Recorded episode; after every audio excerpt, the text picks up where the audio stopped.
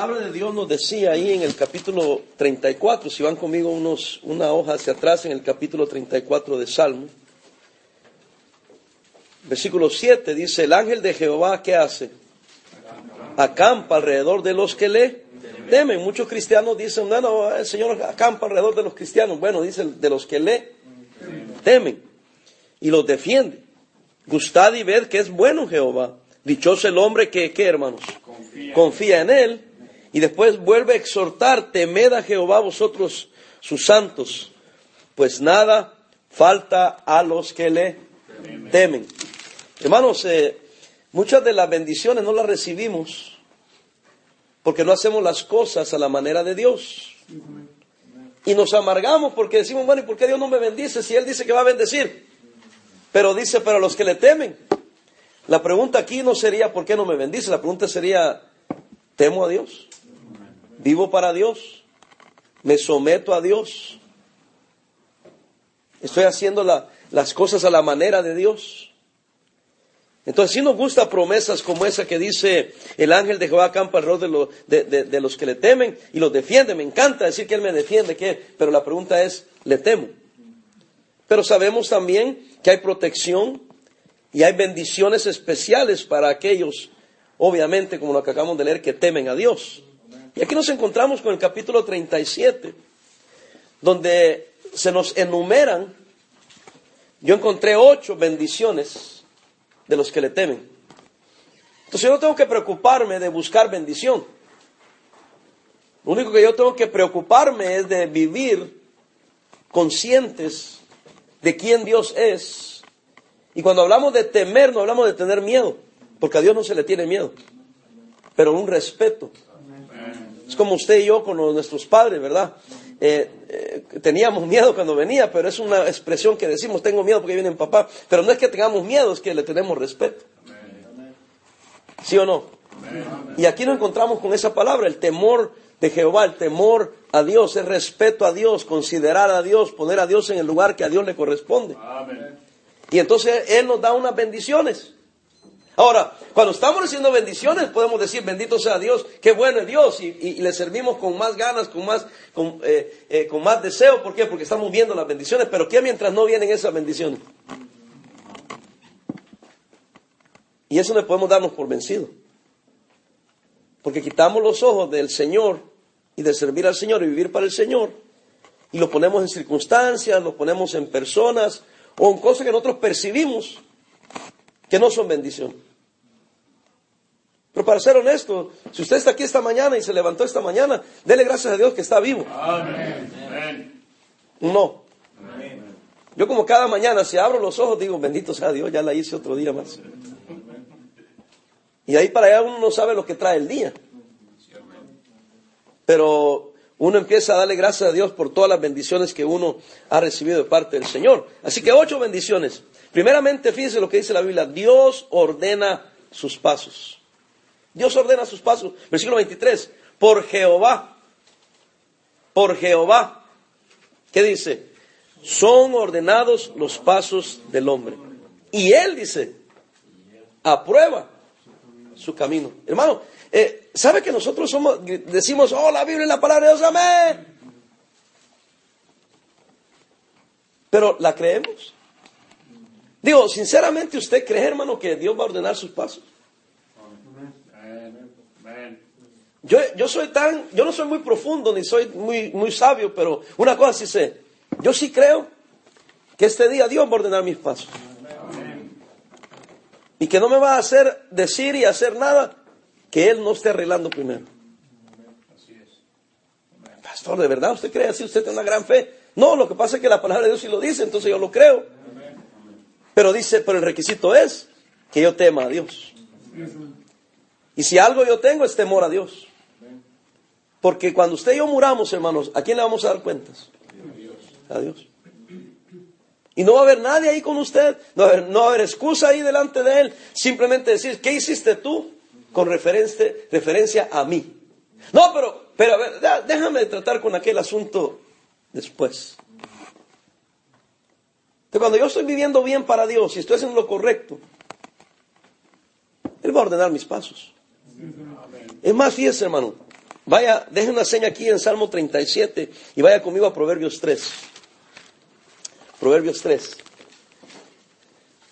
Ahora, muchos de estos versículos, usted ya los conoce, pero veámoslos a la luz de lo que estamos hablando.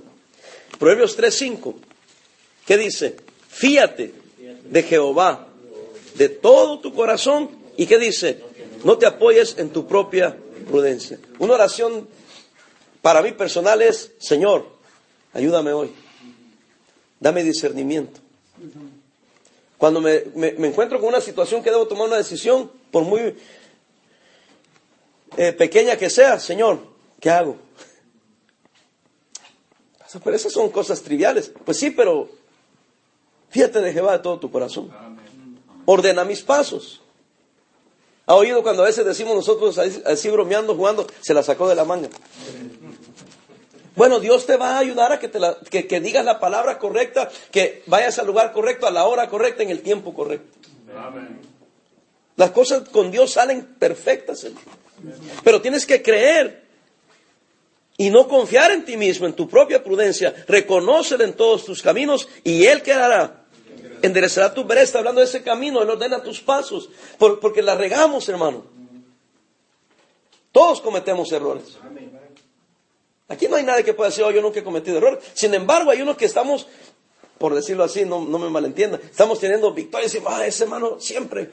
No, lo que pasa es que un montón de regazones, pero él ha enderezado. Porque él ordena los pasos de los que le temen.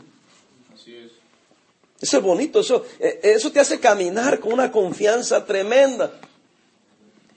Que la puedo regar, pero no la voy a regar. A ver, a ver, ¿cómo está eso? Porque soy humano, puedo cometer errores hoy, pero para el día de mañana, como yo le temo a Él, Él va a arreglar aquello que yo hice una regazón y va a enderezar mi vereda. Ahora, usted tiene que creer que Dios es capaz de enderezar su vereda. Versículo 6, 7, eh, no seas sabio en tu propia ¿qué? Opinión. Y ahí está otra vez la palabra, aparece, léalo conmigo. Teme a Jehová y qué? Apártate del mal. Ahí viene a lo que estaba diciendo, hermano, no hay excusa. No hay excusa. Y todos buscamos excusa. Hermano mencionaba las elecciones, ¿verdad? Vamos de Guatemala a Guatepeor. Pero mire, eh, este, eh, eh, la, señora Hillary está siendo investigada por unos, no fueron errores, fueron violaciones a la ley. Pero ella dijo, pero fulano lo hizo también, fulano lo hizo también. Y mira, ahí está un miembro de una iglesia normal. Pensamos que porque aquel hizo mal, yo tengo derecho a hacer mal. No, hermanos. No confíes en tu propia opinión. Mejor escucha la opinión que Dios nos está dando en esta mañana. Nos está diciendo, por Jehová son ordenados los pasos del hombre. Él aprueba su camino. Después dice que aquel que teme a Dios no solamente Dios ordena sus pasos, pero número dos, Dios sostiene su mano. Versículo 24. Me encanta esto. Estamos en Salmo 37, 24. Cuando el hombre que haga cayere, no quedará que postrado. porque Jehová sostiene su mano. Y a propósito dice, cuando el hombre cayere, tengo noticias para ti, vas a caer. La vas a regar. Solo, estoy bromeando, ¿verdad? Solo el Papa es infalible. es una broma. Hermano, eh, eh, este, todos los hombres, todos los humanos, fallamos. Punto. Pero si yo temo a Jehová, Él está ordenando mis pasos, y me está sosteniendo con su mano. Y aunque yo caiga, dice que no me quedaré ahí porque Él me va a levantar, hermano. Amén. Él me va a levantar. Yo no. Él. Pero yo tengo que hacer mi parte. ¿Cuál es mi parte? Amarle, temerle, serle fiel y permitirle que Él haga lo que tenga que hacer para levantarme. Donde Él no me votó, nadie me votó. Yo me caí. Punto. No, pero es que usted no sabe. Hermano, es que mire, al final del día, al final de cuentas, y cuando todo lo hayamos dicho, es un asunto entre usted y Dios. ¿Sí o no? Somos buenos para criticar a otros, somos buenos para meter lo que no nos importa. Pero cada quien le va a dar cuentas a Dios de sí mismo. Eh, personalmente, por eso no me agüita las otras cosas que pasan a mi alrededor o que alguien dijo o hizo. No, no me preocupa eso. ¿Sabe por qué? Porque al final del día yo le tengo que dar cuentas a Dios y Dios me va a sostener y Dios me va a vindicar. Que ya vamos a hablar de eso en un ratito. Hay muchos cristianos que no viven como cristianos. Porque todavía seguimos dependiendo de nosotros. Decimos, oh, yo confío que cuando yo muera voy al cielo con Dios. Pero ahorita, Señor, hay cuando me muera me sostienes, pero ahorita déjame sostenerme yo solo. No se puede.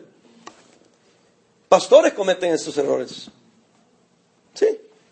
Por eso los pastores andan como gallinas sin cabeza. Porque están tratando de hacer las cosas a su manera. Y no dejan que Jehová sea el que haga la obra, que Jehová lo sostenga. Número tres, el que teme a Jehová o a Dios, Dios no lo desamparará ni a él ni a su descendencia. Versículo 25. Joven fui y he envejecido. Este es el salmo de David. Y no he visto, dijo David, justo que desamparado. Y mire lo que dice más todavía, ni su descendencia que mendigue pan. Yo tengo la dicha de ser abuelo de seis niños. El último nació hace como un mes. Mire, yo, yo he visto a mis hijos cómo Dios los bendice y a mis nietos. Comen bien, visten bien, viven bien. Un ambiente saludable. Juegan, gritan, quiebran, hacen. ¿Alguien está conmigo? ¿Tienen sus dificultades? Claro. ¿Han pasado pruebas grandes? Sí. Pero hermano, no los ha desamparado el Señor. Para nada. Gente alrededor a veces está. ¿Y por qué le digo el pastor? hermano, así, eso va a suceder siempre. Yo, yo decidí, como yo me fijé de eso, de que siempre que le tiran todos los dardos es el que está haciendo algo bueno, al que le está yendo bien, porque hay celosos, envidiosos y, y póngale todo lo demás. A uno que anda todo amolado, ¿usted cree que le van a, ni le pelan?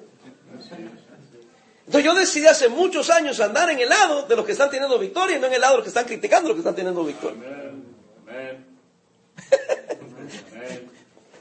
¿Y cómo me puedo asegurar de eso? Temiendo a Dios. No andar buscando uno las bendiciones, entre comillas, sino que temer a Dios y dejar que Dios te dé, que Dios te, te muestre que está contigo y que Dios provea las necesidades. Amén, hermanos. Ahora, yo me maravillo porque, eh, es que, ¿quién aquí es abuelo?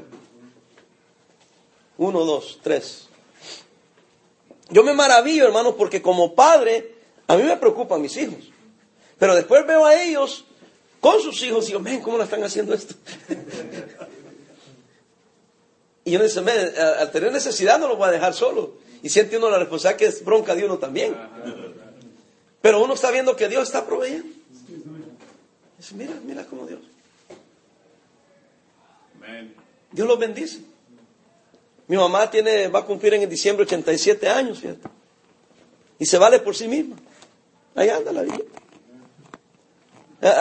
Antier, le tomé una foto porque estaba dándole la, la, teterita o la pacha, como digan, depende de donde sea usted, a, a mi nieto, que es su bisnieto y tiene un bisnieto de 12 años y está diciendo, mira, mi mamá no le falta nada y tampoco a qué le falta nada.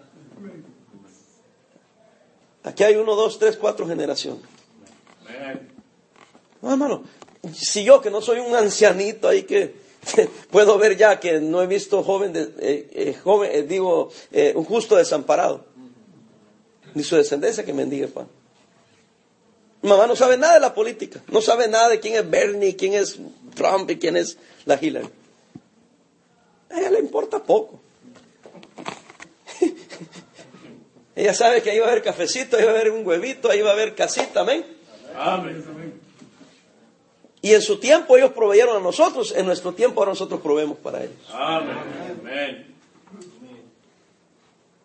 Y algo que yo he visto, hermanos, maravilloso es que, eh, fíjate que mi mamá tiene 87 años y apenas hace dos años vino a vivir con nosotros. De lo contrario, vivía con mi hermana y nunca, yo nunca, jamás le he dado dinero a mi mamá. Ingrato, miserable. Es que no he tenido necesidad. Al contrario, ella me da a mí. A esa edad, a esa edad. Entonces yo he visto, y digo, así como Dios cuidó a mi mamá, que es huérfana desde los cuatro años, ¿podrá Dios cuidar de mí? Que supuestamente muy inteligente y que fui a la escuela, porque mamá no fue a la escuela. Y Dios cuidó de ella. Y yo digo, los gringos están mensos de veras. Andan bien preocupados de su retiro, mi mamá, sin leer y escribir del Salvador. ¿Cuál preocupación de retiro?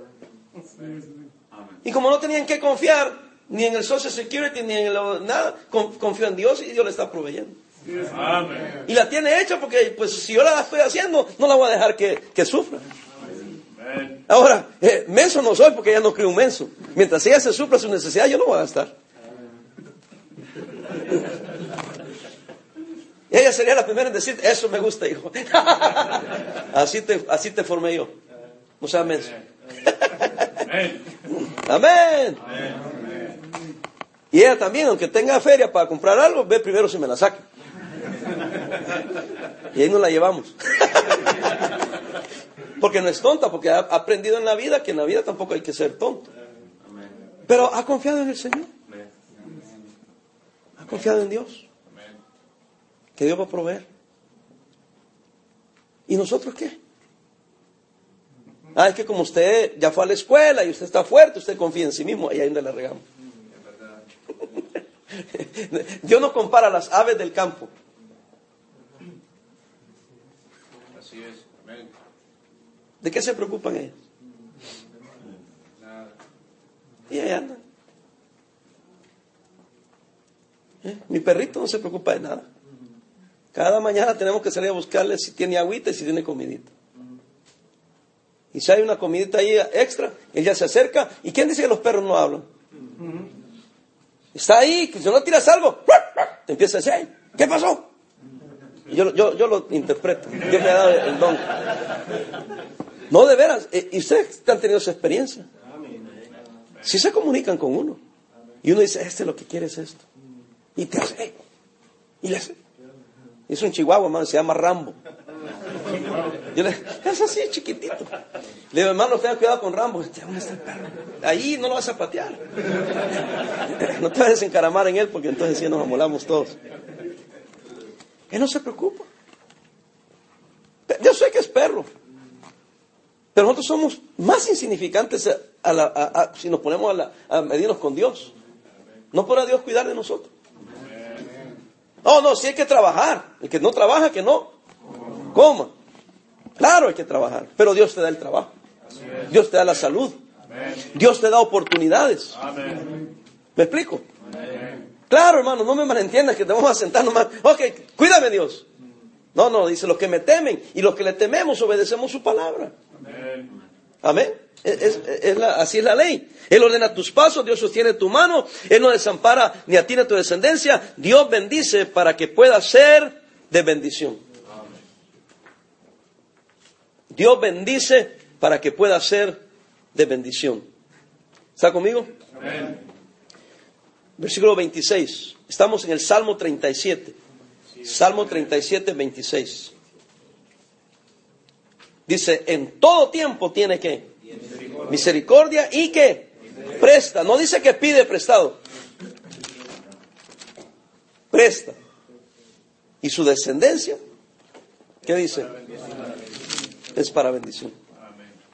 Su descendencia es para bendición. La mayoría de nosotros estamos esperando que nos den. ¿Y cuándo damos?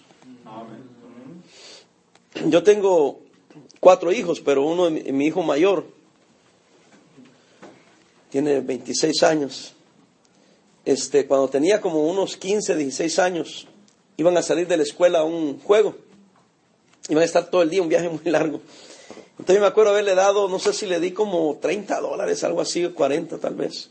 Le dije, para que comas algo en el camino y después Dios, imagino que van a comer y después vas a tener que cenar y yo no sé dónde van a parar, pues te voy a dar esto. Y cuídalo, porque si no te vas a aguantar hambre. Entonces cuando vino venía bien emocionado porque un hermano que, que antes era miembro de la iglesia americana ahí, él se iba con ellos a jugar porque el hijo de él también jugaba y él tenía un buen trabajo, tiene un buen trabajo, mucha plata. Y mi, hijo venía bien emocionado, fíjate papi que el hermano, eh, y lo hacía muy seguido, eh, el hermano nos llevó a tal lugar y, y nos compró comida y, y, y, yo rápido estaba pensando, ¿en qué cree que pensaba yo? Y los 30, 40 dólares. Le digo, hijo, entonces te ahorraste la feria que te di. Y dijo, no. ¿Cómo que no? Si me estás contando todo lo que comieron y, y, barbecue, ribs y, y esto y lo otro, lo di de propina. dice, como yo vi que él pagó, dice, yo tenía los 40 dólares, le dije, hey, I take the, tip. Casi lo mato, hermano. Le dije, hijo, él tiene mucho dinero, él puede dar el tip. Tú eres un jovencito, hubieras guardado tu dinero y no que me lo des a mí, pero hubiera guardado, ya que él los invitó. Ya que lo había dado una regañadota, me miró y me dijo, eh, tú me dice, deja de decirme, porque si tú hubieras estado ahí, tú hubieras hecho lo mismo. Porque él ha visto toda su vida que su servidor siempre ha sido de bendición y vienen a visitarnos a la casa, vamos a comer un lugar y, ofrezco pagar. Eh, y no, no siempre pago, gloria a Dios, ¿verdad? Pero siempre ellos se han criado en ese ambiente donde yo pago, yo pago, yo pago, yo pago, yo pago, yo pago. No, no, no, no se preocupen, yo pago. Entonces él dijo, pues aquí tengo 40 bolas. ¿Sí me entiendes? Pues yo pago, ahí los yo a todos. Pero es su corazón. Y hasta el día de hoy, ya le va este ya con toda la bola para allá. Porque Dios la bendecido. Gana bien. Y por eso andan así un montón con él.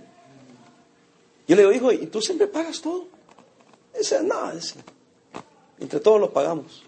Sometimes I will give more. Entonces, conocido por alguien que es dadivoso. Pero ¿sabe qué? No le falta nada. No le falta nada. Y le vienen las bendiciones y le vienen las bendiciones. Yo como padre sí me preocupa que no guarda, que no ahorra. Pero ellos son de otra época.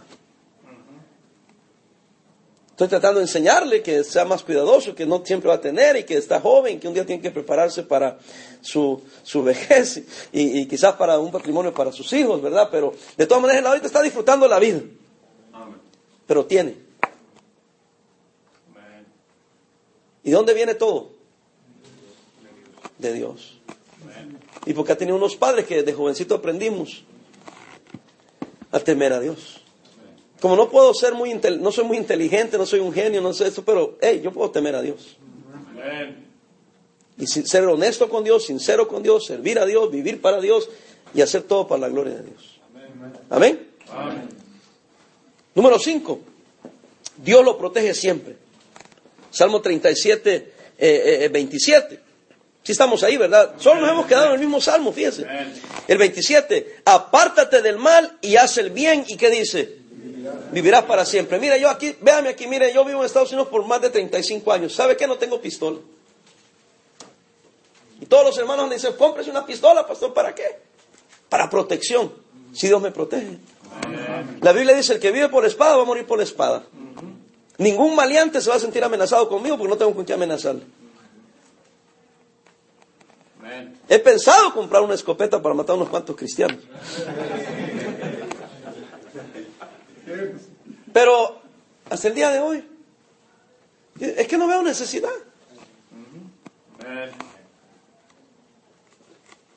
No veo necesidad. Si usted la compra por hobby, pues está bien, porque sí, sí es bonito disparar, he disparado. Pero si usted está confiando en una miserable arma para protección, si no tiene valor, ¿para qué carga arma? Es que yo si agarro una pistola, yo se le voy a volar los sesos a uno. ¿Sí me explico? Pastor, usted la pensaría, no, por eso no tengo arma. Yo diría, pues esto aquí de adorno, ¿para qué la quiero? Entonces mejor no tengo.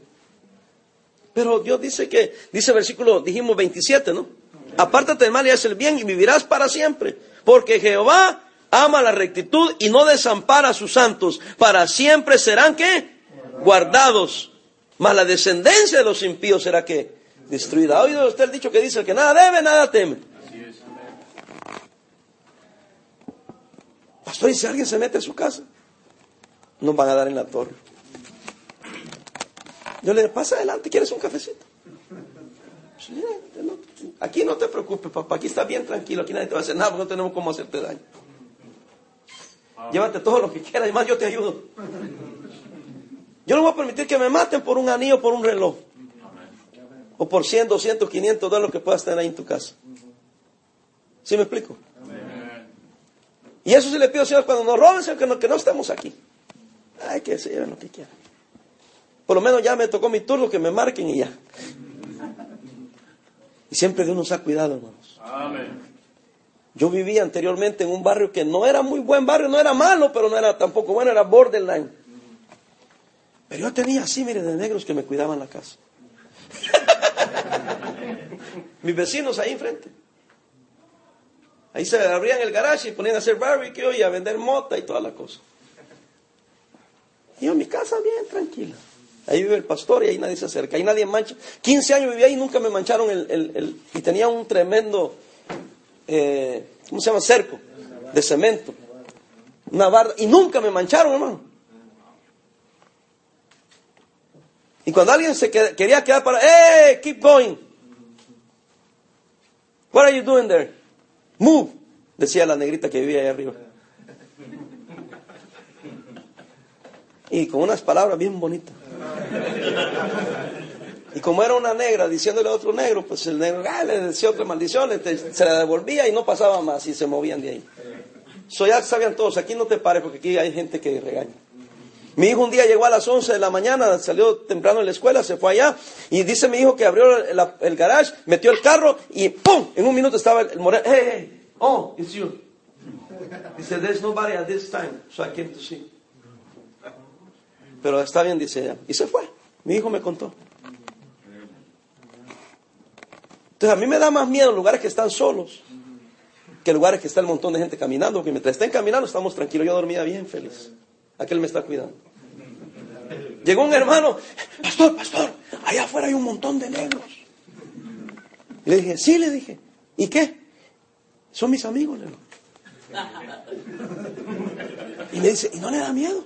No, hermano, mientras estén ahí, tranquilo, aquí no nos pasa nada.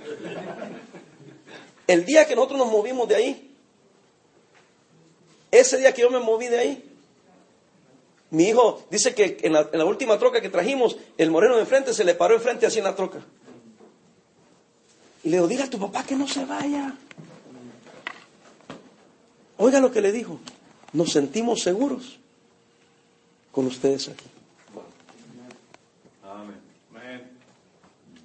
Yo le dije, ¿así te dijo? Sí. si supiera que nosotros nos sentimos seguros con ellos ahí. Yo sé que usted está imaginándose un barrio, era un barrio bonito, muy limpio, porque muchos de ellos trabajaban y tienen trabajo, van a la escuela. Su mamá o su abuelita era, cristiana y, bien bonitos los apartamentos, pero son morenos.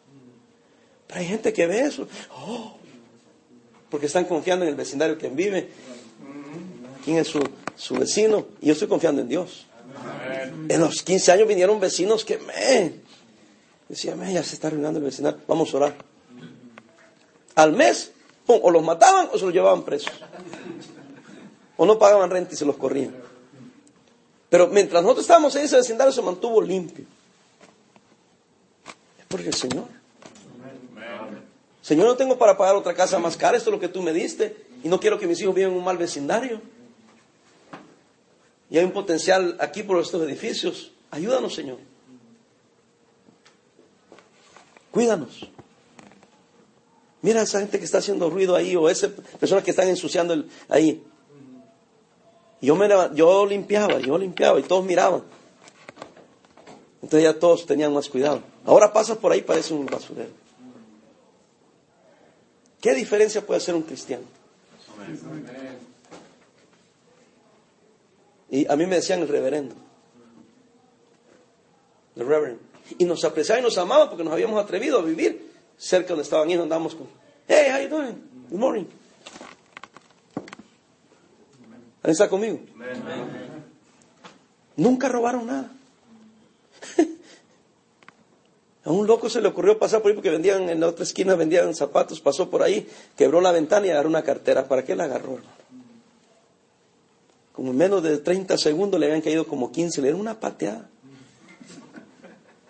Y llamaron a la policía y dijeron, hey, tell everybody here, you don't break anything here. ¿Cómo la ve? Así que tengan cuidado conmigo. Ah. Dios lo protege siempre, hermano. Hermano, yo, mire, ya tengo que terminar. Eh, yo he ido a predicar a México, a Sinaloa, a Jalisco, a lugares que muchos no se atreven a ir. 11 de la noche en Sinaloa, eh, en la esquina ahí, ahí hermano, eh, en Culiacán, comiendo tacos a las 11 de la noche. ¿Y no le da miedo, pastor? Pues si es de Dios, que me traen. Si no es de Dios, pues no. Toma mi esposa algo más muerto que vivo. ¿Y eso por qué? Por aseguranza. Le llaman aseguranza de vida por ser positivo, pero en realidad es de muerte. ¿Me entiende? Y, y, no, El Salvador. El, el otro mes voy para El Salvador. ¿Y a qué va a predicar? No, de vacaciones. Solo están matando 23 al día. ¿De qué me preocupo? Señor, que yo no sé el 24, ¿no? Amén. Y nosotros andamos ahí. Nunca nos ha pasado nada. vamos a la conferencia, salimos a las 10, 11 de la noche a comer pupus así. No le decimos a los gringos que van con nosotros que es peligroso, pero ellos ni cuenta se dan. Una vez fuimos allá cuando estaba lo peor ahí en El Salvador y andábamos a las 11 de la noche comiendo pupusa con Tommy Ashcraft, con, con Fernández y con Phil Burch y todo. Un relajote que nos cargábamos a las 11 de la noche. Yo decía, así está mejor, decía, porque así los que son maleantes dicen, estos señorones andan bravos por alguna razón. ¿Sí me entiendes? Porque nadie hacía eso. Pero si yo les decía a ellos, les iba a entrar el temor de la pandilla, no el temor de Dios. Amén. No, Dios siempre ha ido confiado de que si me truenan, que me truenen. Porque ya me tocaba. O porque Dios lo permitió. Claro, hay que ser prudente. No vamos a los barrios Feo, a mí se me ocurrió un día meterme en un barrio que yo sabía que estaba mal, pero quería ver, quería curiosear. Y venía un, chavo ahí y le hago Q. Y me hace Q. Y le digo, oye, me dice, tú le hablaste y él te habló. El problema es que ustedes le tienen miedo, le digo. También a ellos les molesta que ustedes tengan miedo nomás porque los ven. Yo lo saludo, yo le hablo, él me saluda, le hablo y ya. Si no, allá en, los, Long Beach, en Los Ángeles, siempre tratábamos con pandilleros. A mí se me que no voy a ir. Bueno, no sé por qué le conté todo eso, porque son cosas que pasan. Pero como el Señor nos cuida. ¿Ve usted los crímenes peores dónde suceden? En los barrios más bonitos, en los estados más lindos, en Ohio, en Iowa donde ustedes se van a refugiar y esconder. Ahí los matan. Prefiero estar en el centro de la ciudad de Long Beach, en la voluntad de Dios, que refugiado en el norte de Carolina, en un suburbio, y que ahí me llegue un loco de esos americanos güeros que hacen droga. Y te vuela la cabeza porque yo soy Mexican. I hate Mexicans. Aquí no, porque todos somos mexicanos.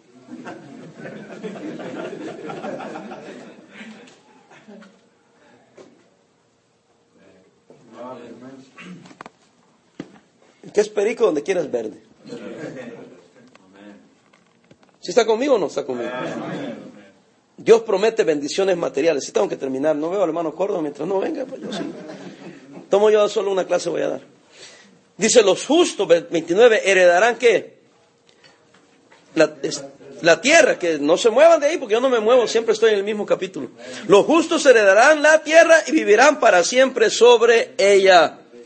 Amén promete bendiciones materiales. Eh, somos herederos de esta tierra, hermano. Todo nos pertenece aquí. ¿Y por qué no lo tengo, pastor? Porque no has tomado posesión. Dios, Dios da bendiciones materiales. Yo vivo en una casa donde no debería de vivir. ¿Y cómo se metió? Dios me la dio. Sí. Llegan los hermanos y ven la casa y dicen, oh, está bonita su casa. Sí, Dios nos la dio. Aquí vivimos. Y cuando uno les cuenta cómo Dios lo hizo de, aquel barrio, de aquella casita, cómo la vendimos, cómo Dios nos ayudó, cómo la estrategia que usamos para obtener esta casa, se quedan sorprendidos. Pero ¿cómo? Eh, yo no soy rico, pero vivo cómodo. No vivo en el, barrio más caro de Long Beach, pero vivo en uno de los mejores barrios. Cerquita donde están los más caros. Yo otro día pasé por ahí y le dije a mi esposa, ya pronto prepárate porque nos vamos a ir para acá. y usted dirá, este está loco. Bueno, tal vez. Pero si el mismo Dios que me ayudó para vivir donde no debo de vivir, me puede ayudar para seguir viviendo donde no debo vivir. No más que no me gustan las deudas, tenía que endeudarme por más, pero... ¿Sí me explico? Dios le ayuda a uno. Lo bendice con cosas materiales. Cargo un dilema, hermano, no sé si comprarme un Suburban o un Mercedes-Benz. ¿Qué problema me carga, verdad? y me dice mi esposa, lo único del Mercedes es por la marca, porque el Suburban es más caro. Ah, sí, lo que pasa es que como es marca americana, tú me ves a mí con un Suburban, ah, pues, pues me ves con un Mercedes, dirías, ¿y este qué onda? Pero hermano, Dios provee. Mi hijo me dijo, no, no vas a comprar carro, me dice. Yo te quiero pagar el down payment y te quiero dar un año de pago. Le digo, ¿para cuándo? Porque ya quiero. Pues le dije, ya la hice, porque entonces, si él me da el down payment y me da pago un año, ya yo me las arreglo en la otra, ¿no? A lo mejor cuántos de ustedes me puedo sacrificar por aquí. Hermano, cositas que el Señor va dando. Y ahora el dilema era si un Mercedes o un BMW. Porque yo tuve un BMW hace muchos años. Se lo regalé a mi hijo. Entonces ahora cargo un Dodge. y tuve un Safari por 14 años. O sea, usted dice, pastor, pero ¿por qué está diciendo todo eso? Los bienes materiales, hermano. De esto, de lo otro, y ya tuve aquello, y ya tengo esto, y tengo aquello. Y, más importante es que vivas para el Señor. Porque todo lo demás va y viene lo que estoy tratando de decir. Por eso Pablo había dicho, he aprendido a tener y a pasar necesidad. O sea, a mí lo mismo me da ahorita si me da un Toyotita del 2000. O me compro un Mercedes del 2016. ¿Tiene para pagarlo? De momento. a lo mejor el otro año me toca aguantar hambre. Pero según lo que dice la palabra de Dios, si yo me quedo con Él y no con las cosas, Él me va a dar de comer, me va a cuidar. ¿O no, hermanos? No me mire así, sino que ubíquese en lo que estoy tratando de decirle. Porque yo sé que es un tabú. Porque el cristiano entre más amolado ande, más espiritual es verdad. Por lo menos así se predica en los círculos fundamentales. Y mientras tanto los pentecostales andan gozando de toda la feria que es de nosotros, hermano.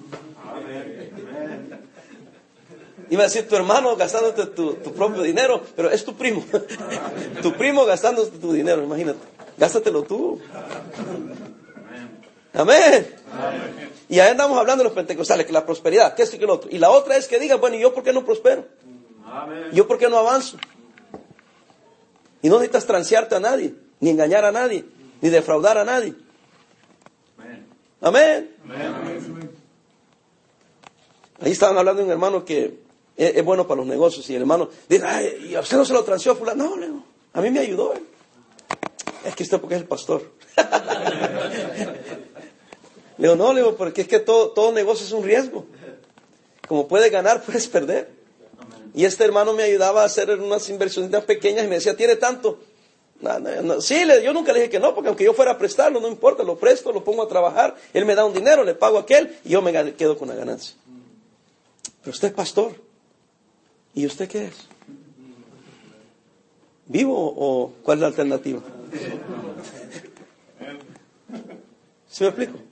Un hermano, un pastor me estaba contando que su iglesia puso un dinero y lo invirtió y que no sé qué. Y yo le digo, y, él no hace nada por gente individual. No, dice, pregúntele, hermano. pregúntele. Déjame preguntar. Dijo, mira, hay un pastor allá que quiere ver si puede así, que si tú le das más. Y, dígale que es para ayudarme a pagar la casa. Porque quiero moverme de casa y el pago va a ser más grande y no me alcanza con lo que gano, pero si él me ayuda a que yo le dé un dinerito de mis ahorros y él lo trabaja, eso me ayuda a mí a yo poder pagar. Y yo le hablé y le dije, mira, yo necesito que me des tanto cada mes. Can you help me? Y dijo, I never done it. Dice, pero if you want your house, I want to help you. Y le di un dinerito y cada mes me estaba dando una ganancia. Yo sé que usted está pensando porque es pastor y yo estoy diciendo no porque temo a Dios. Y como temo a Dios, Él me da, promete bendiciones materiales. Porque somos herederos de esta tierra y Él nos bendice para que bendigamos a otros. Mis hijos son recibidores de todas esas bendiciones porque si me sobra a mí, yo puedo ayudarles más a ellos. Mis nietos. ¿Me explico? La iglesia, la obra de Dios, los misioneros, la obra misionera. Es que, hermano, el problema es que nosotros nos quedamos con las cosas, ese es el problema, y por eso Dios no te puede dar más. El mal muerto está muerto porque solo recibe y no da. Y donde hay vida, recibe y da, recibe y da, y está moviéndose y por eso hay vida. ¿Me explico o no me explico? Se me hace que ir a predicar esto a los pastores, ¿no? Dios da sabiduría. Versículo 30 dice, la boca del justo habla qué? Sabiduría. y la lengua habla justicia y su lengua habla justicia. La ley de su Dios está donde, hermanos? En su corazón, que es su mente. Por tanto, sus pies, ¿qué dice, hermano? No resbalarán. Este mundo está lleno de gente muy inmensa. Por eso me encanta oír a Kevin Wynn. ¿Por qué le encanta oír a Kevin? Porque le dice menso, no, para que ver si los mensos dejan de ser tan mensos. Ya, se enojaron muchos de ustedes. Una vez vino uno a reclamar, me dijo, deje de usar esa palabra que en el púlpito no se usa esa palabra. Le dije, y me estaba reclamando porque usé la palabra menso. Y le dije, hermano, le dije, usted es menso. Y me dice, no, entonces deje que los mensos reclamen. ¿Para qué reclama usted? Se fue de la iglesia hace como 25 años. Pero no nos ha hecho falta. Porque un tonto no se extraña.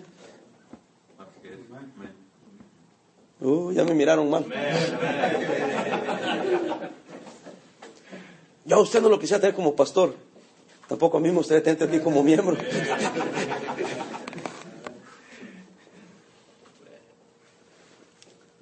Está aquí conmigo. Estoy, jugando, hermano. Ríase. Cristo le ama. Ya ni, bromas acepta. Pero no, hablando en serio, mucha gente haciendo tonterías, hermano. Pero cuando tú temes a Dios, te va a librar de hacer tonterías. Mira un jovencito en la iglesia que un primo le dijo, mira primo, fíjate que me llamó fulano y quiere que le lleve esto, que se lo tengo llévaselo tú. Lo tengo hace rato acá y me lo llamó y me estoy bañando, llévaselo. Agarra la bolsa y se va el menso sin ver lo que estaba en la bolsa. A las dos cuadras la policía estaba esperando que aquel saliera con la mercadería, llevaba droga, hermano, se aventó cinco años en la cárcel. ¿Y cómo le explica al policía que tu primo te mandó? Si aquí la llevas. Yo dije, muchacho, pero tú eres menso, miembro de la iglesia, por años en la iglesia, oyendo predicación, ¿cómo no se te ocurrió el sentido común? ¡Ábrelo! Porque si usted haría eso, yo, si quiere le consigo una bolsita por ahí. Pero yo no ando llevando ninguna cochinada. Llegué al, aeropuerto otro día y como yo llevo lo menos equipaje como me sea posible. Entonces me sale uno y me dice, oh, veo que usted no lleva equipaje, me lleva esta caja. Le dije, no, Pero si usted no lleva nada, pues por eso no me gusta andar cargando menos lo mío, menos lo tuyo, le dije. Y después otros metiches ahí, dice, no sea gacho. Y le dije, pues llévaselo tú, le dije. Ahí peleándome la línea para hacer, porque querían que yo le llevara. Yo no sé si este menso ahí le ha metido droga o algo así. Y la caja o lo que lleve va a ir documentado a mi nombre. Como que si nací yo ayer. Soy salvadoreño, pero no menso. Pero hay gente tonta, hermano. No la ven venir. No la ven venir. Y les hacen unas tarugas. Yo creo que cuando andan buscando, dicen, este tiene, este sí. Y tú siempre vuelves a caer y vuelves a caer y vuelves a caer. Teme a Dios y Dios te va a, te va a decir, eh, eh, eh. Yo tengo una regla, si dudas sobre algo no lo hagas. Porque la, ¿Sabe por qué? Simple y sencillamente porque la Biblia dice que todo lo que hagamos en duda es que pecado. Santiago. Entonces, si yo tengo duda, no lo hago porque es pecado. Aunque no sea pecado en ese momento, tengo duda. Y como tengo duda, hay un principio bíblico. Como temo a Dios, voy a hacerle caso a Dios. Por eso no he comprado el carro. Porque dudé. No le dije que tenía un conflicto. Entonces, mejor no. Tranquilo. Y mi hijo el domingo me dijo, yo te... Ah, por eso me esperé hace un mes. Porque este menso lo va a pagar.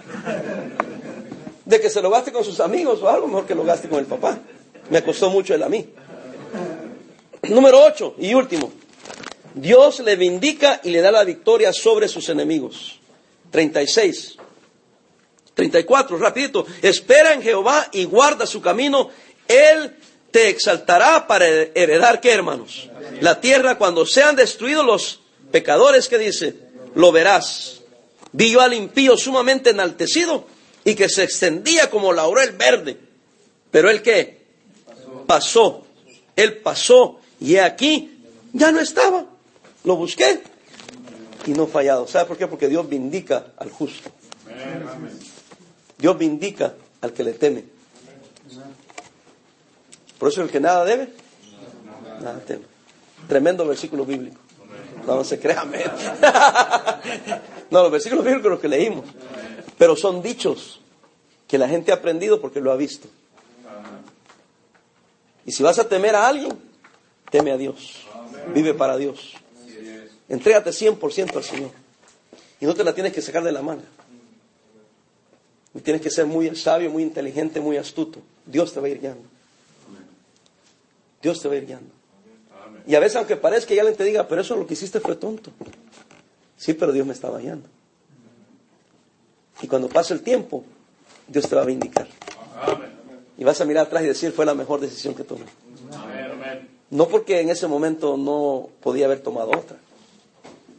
Pero fue la mejor decisión porque fue la decisión que Dios usó años después para vindicarme. Porque he aprendido a ser justo, temeroso, Amén. Padre, bendice la enseñanza en el nombre de Cristo. Amén. Pónganse de pie para que descansen.